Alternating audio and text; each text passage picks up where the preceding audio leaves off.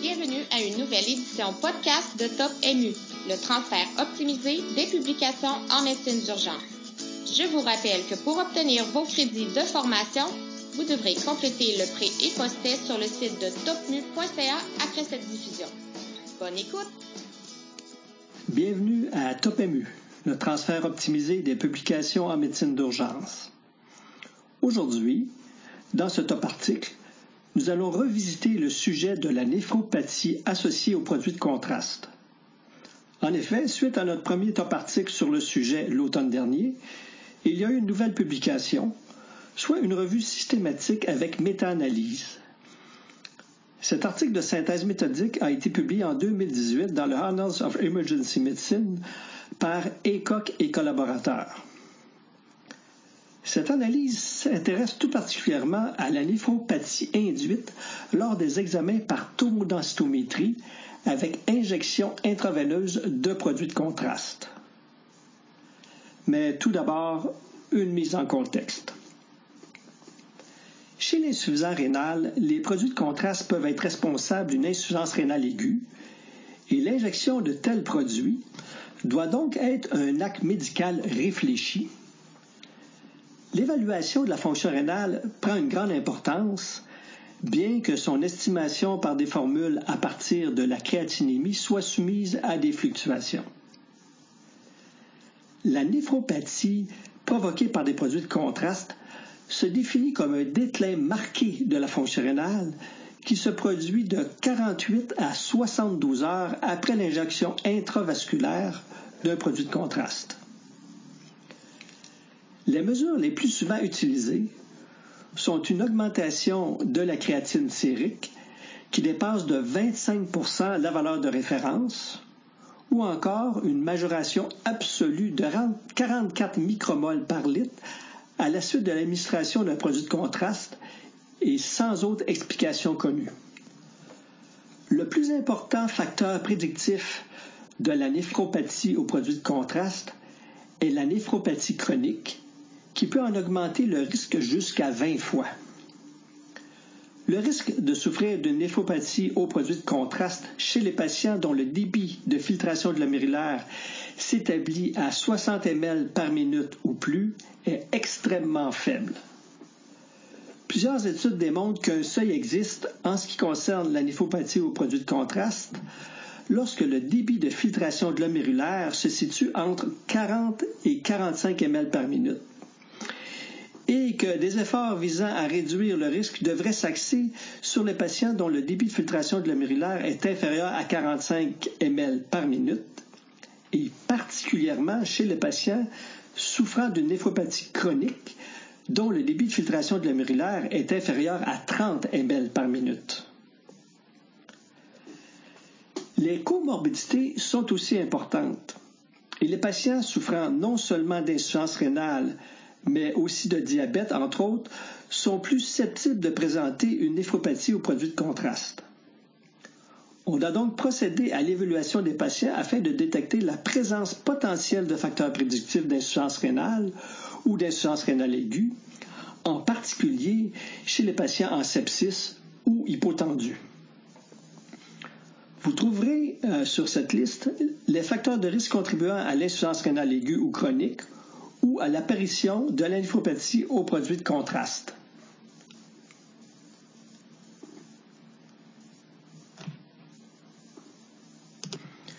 Dans le cas des patients grandement malades qu'on retrouve dans les salles d'urgence, les délais relatifs aux procédures d'imagerie en attendant l'obtention des résultats des tests de créatine sérique peuvent entraîner des conséquences néfastes sur les soins prodigués.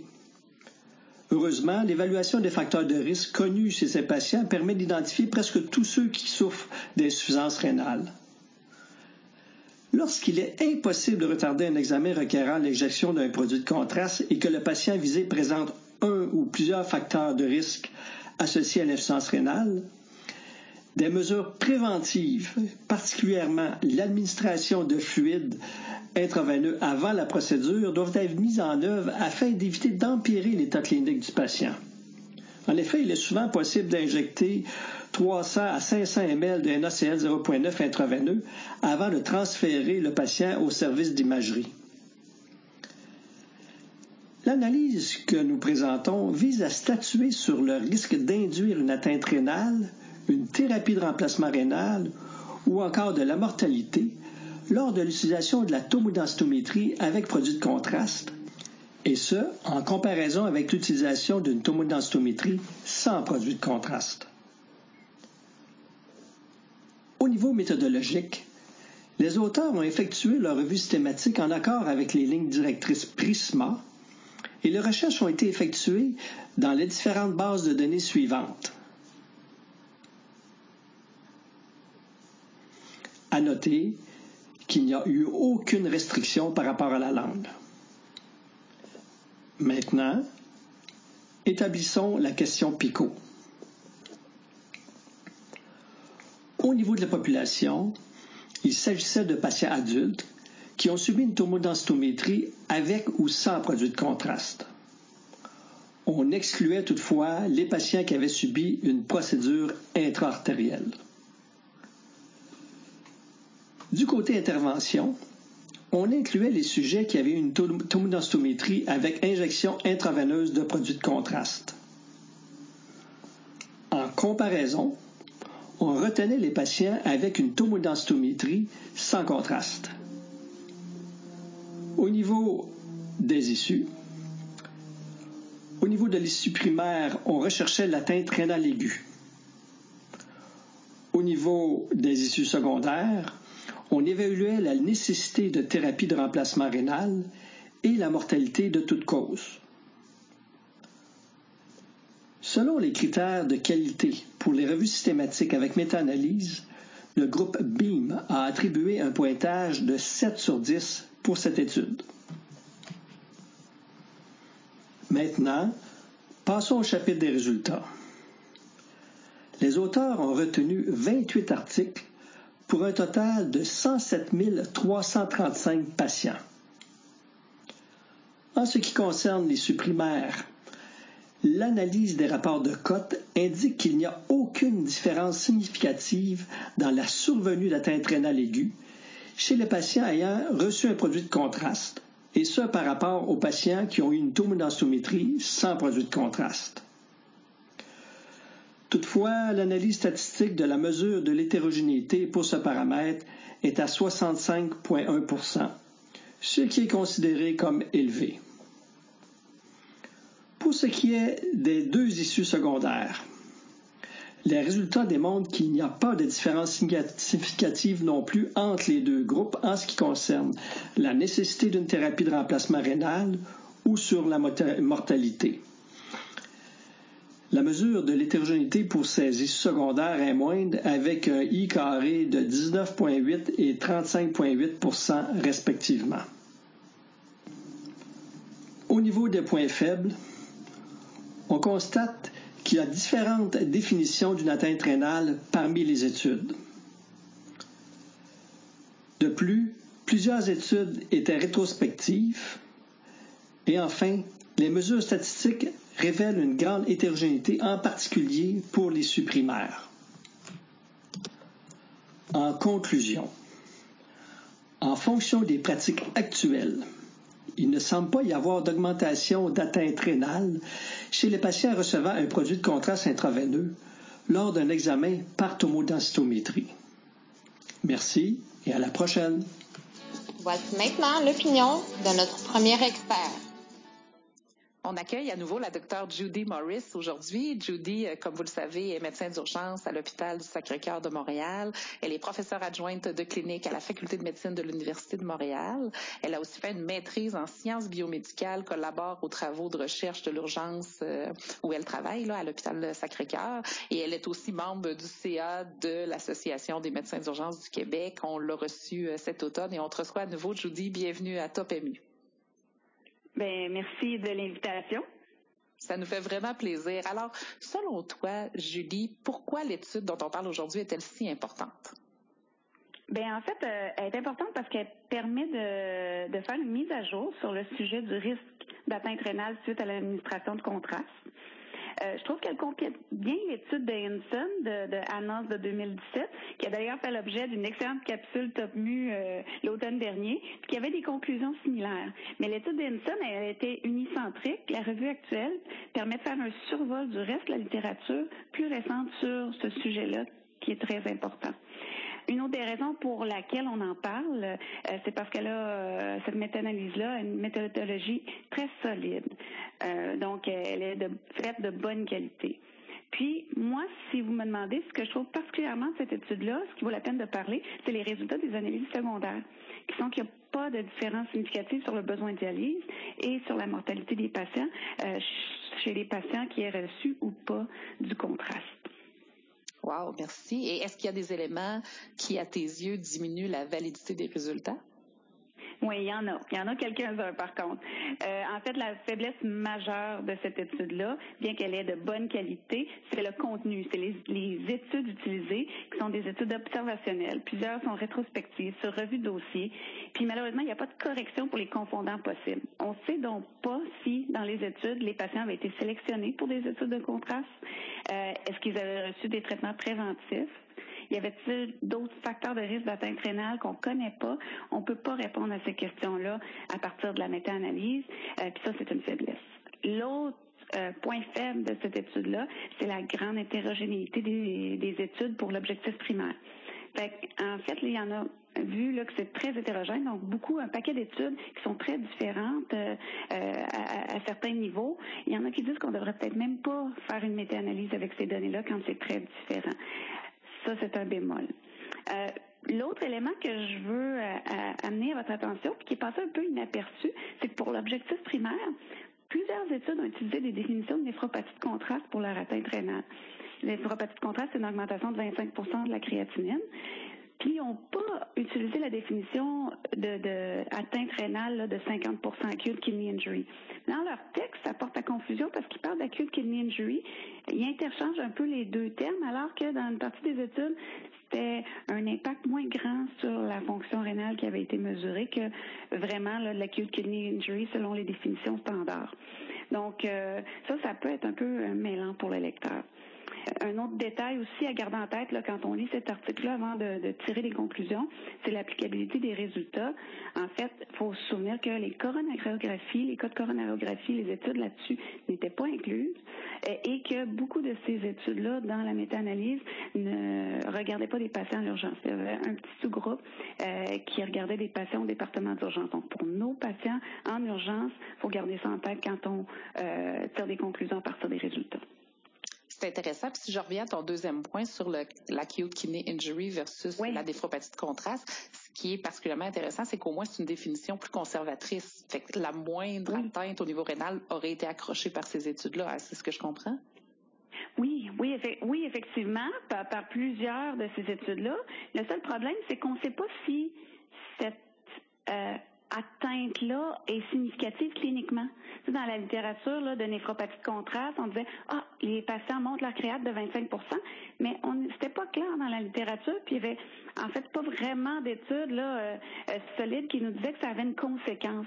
Fait que là, on mélange un peu des oh, ça augmente de 25% euh, ça augmente de 50 Il y en a que c'est des acute kidney injury. Si vous me demandez moi, moi je veux vraiment savoir si euh, le patient a eu une atteinte rénale significative. Les 25% je sais même pas si c'est significatif. Donc on, mélange un peu des endpoints. Par contre, effectivement, ça nous dit qu'il y a même à ce petit niveau-là de changement rénal, euh, il n'y avait pas de grosse différence.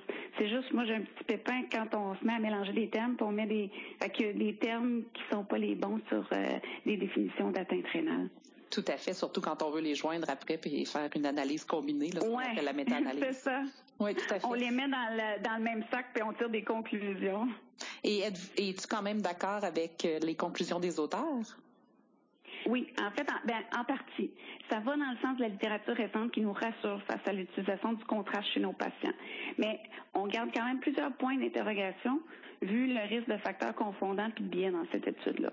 Fait que ma conclusion à moi de cette étude-là serait de dire, avec les pratiques des dix dernières années, avec l'utilisation de contraste qui est moins néphrotoxique, on le sait, avec une meilleure sélection des patients à risque et avec l'utilisation de méthodes de prévention qui ont été un peu en fait euh, passées sous silence et même un peu banalisées dans la discussion. Mais dans ce cadre-là, de la pratique récente, il semble pas y avoir d'atteinte rénale significative de façon isolée causée par le contraste. Ça, c'est plus la conclusion que je tire de, de ça. Et est-ce que tu considères appliquer les conclusions pour les patients que tu vois à l'urgence dans une situation équivalente? Ben oui, en partie, en fait, je serais certainement moins inquiète pour les patients qui devront recevoir du contraste endoveineux puis qui ont une fonction rénale diminuée. Mais je vais continuer de me demander si une étude non injectée pourrait donner la réponse clinique que je cherche euh, pour mon patient, surtout s'il y a une atteinte rénale importante. Je vais continuer de regarder l'ensemble des éléments potentiellement néphrotoxiques chez mon patient au moment de prescrire le scan, comme par exemple, y a-t-il des médicaments qui peuvent être cessés qui pourraient être néphrotoxiques. Je vais continuer d'évaluer si mon patient, peut-être à cause de sa condition aiguë, devrait recevoir de l'hydratation pour prévenir une insulte rénale. L'étude actuelle, elle ne me dit pas que je peux arrêter de faire ça. En fait, peut-être que toutes ces précautions-là étaient prises dans les études, mais ils n'étaient pas bien mesurées. Donc, la méta-analyse actuelle, elle ne permet pas d'affirmer de tout doute qu'on n'a plus aucune inquiétude face au contraste, mais elle nous suggère qu'on en a beaucoup moins que ce qu'on croyait auparavant, par contre. Et pour finir, qu'est-ce que tu dirais à ton patient? Ben, mon patient, je dirais que la littérature récente sur le sujet, elle nous rassure quant au risque potentiel euh, d'atteinte rénale à long terme chez les patients avec euh, et qu'avec les pratiques actuelles, il semble que l'impact du contraste sur les reins soit beaucoup moins important que ce qu'on croyait avant. Super, ben ça fait le tour. Effectivement, c'est dans le même sens que la, revue qu'on avait fait cet automne, mais ça apporte des lumières euh, nouvelles et, très intéressantes, Julie. Ben oui, ben parfait. Merci, euh, merci de m'avoir invité. Ça m'a fait plaisir de répondre à vos questions. Et voici l'opinion du deuxième expert. Aujourd'hui, nous avons la chance d'avoir le docteur Jean-Philippe Bolduc qui va nous parler de notre étude. Euh, Jean-Philippe est radiologiste général et d'intervention dans la région de Chaudière-Appalaches, à Lévis à Montmagny. Il a gradué à l'Université de Montréal euh, sa radiologie en 2004. Il est chef du département de radiologie de l'Hôtel-Dieu de Montmagny et il participe aussi au comité du protocole de prévention de la néphropathie induite par injection de contraste iodé au CIS de Chaudière-Appalaches. Donc, Jean-Philippe, tu es le candidat tout désigné pour euh, nous critiquer l'article sur la néphropathie de contraste. Merci d'accepter de participer à Top Ça me fait plaisir. Jean-Philippe, à la lecture de l'étude, pourquoi la trouves-tu importante? D'abord, c'est important parce que ça rend compte d'une problématique courante considérant l'utilisation importante du scan comme outil de diagnostic et puis un nombre majoritairement là, sur le, total d'examens qu'on fait en scan injectés par rapport aux non injectés. Aussi, ça relativise la notion du risque relié justement à l'utilisation du contraste iodé sur la fonction rénale, parce qu'on voit à, l'analyse puis à, la, lecture de l'étude que c'est une problématique qui est relativement peu fréquente.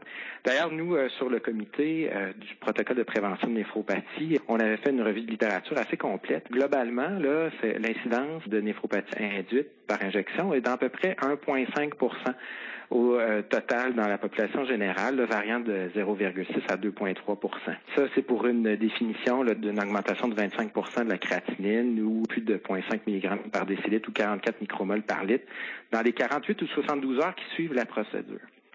À part ça, ben, l'étude m'apparaissait intéressante parce qu'elle inclut une large population de plus de 100 000 patients étudiés, répartis dans 28 études. Donc, c'est une méta-analyse assez euh, significative.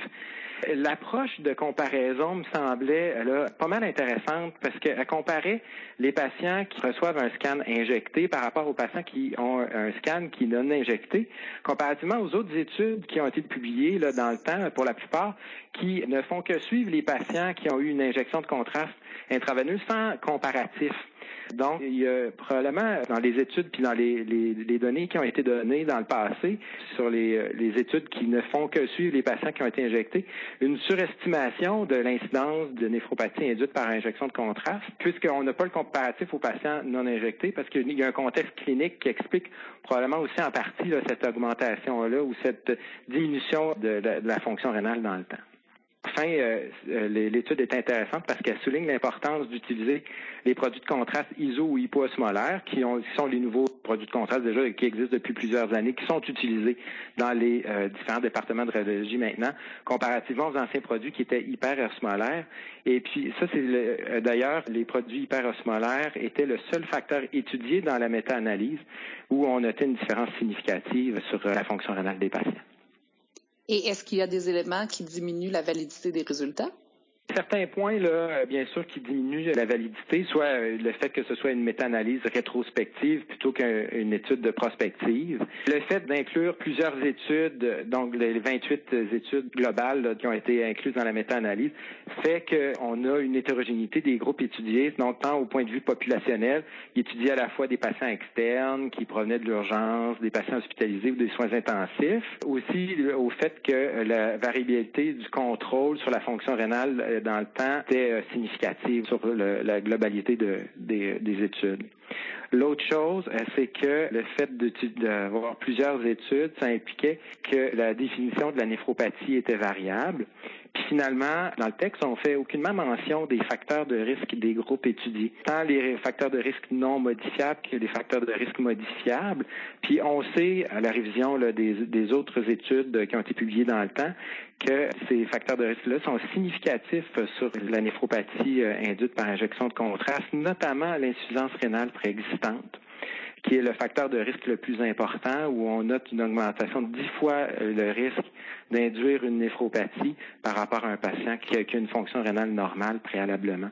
Il y a bien sûr tous les autres facteurs de risque qu'on connaît, l'âge, le diabète, la maladie cardiovasculaire, l'état clinique d'hypotension, déshydratation ou anémique, par exemple, l'utilisation de médications néphrotoxiques, sur la quantité de contraste administré dont il a pas mention non plus. Seul, le, type de contraste euh, était analysé.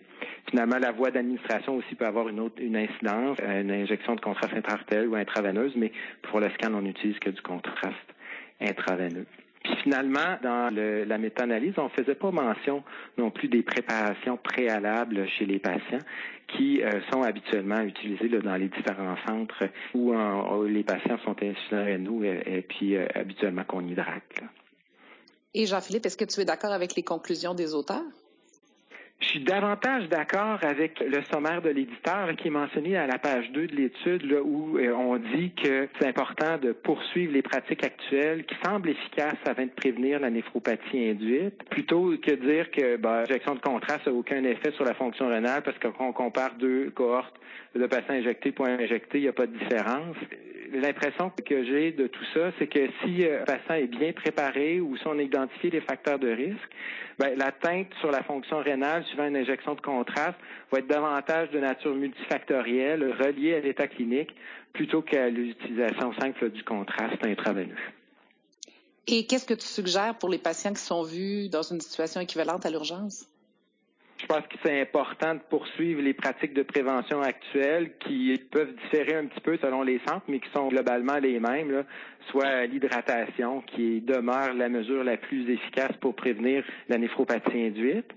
Et puis, dans un contexte qui est très urgent, ben, les données sont plutôt rassurantes quant à l'utilisation du contraste intraveineux d'emblée, même si on n'a pas eu possibilité de faire une vérification préalable de la fonction rénale du patient. Et qu'est-ce que tu lui dis à ce patient-là si tu as à lui expliquer justement l'utilisation d'un produit de contraste? Dans la plupart des examens, l'utilisation du contraste iodé est nécessaire au point de vue diagnostique parce qu'il apporte beaucoup. Le fait que la néphropathie induite une incidence faible, ben, les risques sont, limités. Donc, on sait que c'est autour de 1 à 1,5% comme je le mentionnais précédemment, avec un retour à l'état normal, habituellement à l'état de base, plutôt dans la semaine qui suit l'injection de contraste. Donc, c'est très important, ça demeure très important d'identifier les, facteurs de risque. Comme le disais tout à l'heure, plus particulièrement l'insuffisance rénale préexistante, comme on le fait actuellement, puis de continuer les pratiques actuelles de prévention qui demeurent valables et qui semblent efficaces compte tenu des, des résultats qui sont mentionnés dans la méta-analyse. Merci beaucoup, Jean-Philippe, pour ces belles lumières-là que tu apportes à l'étude qu'on a critiquée dans Top MU. Ça me fait plaisir. Merci.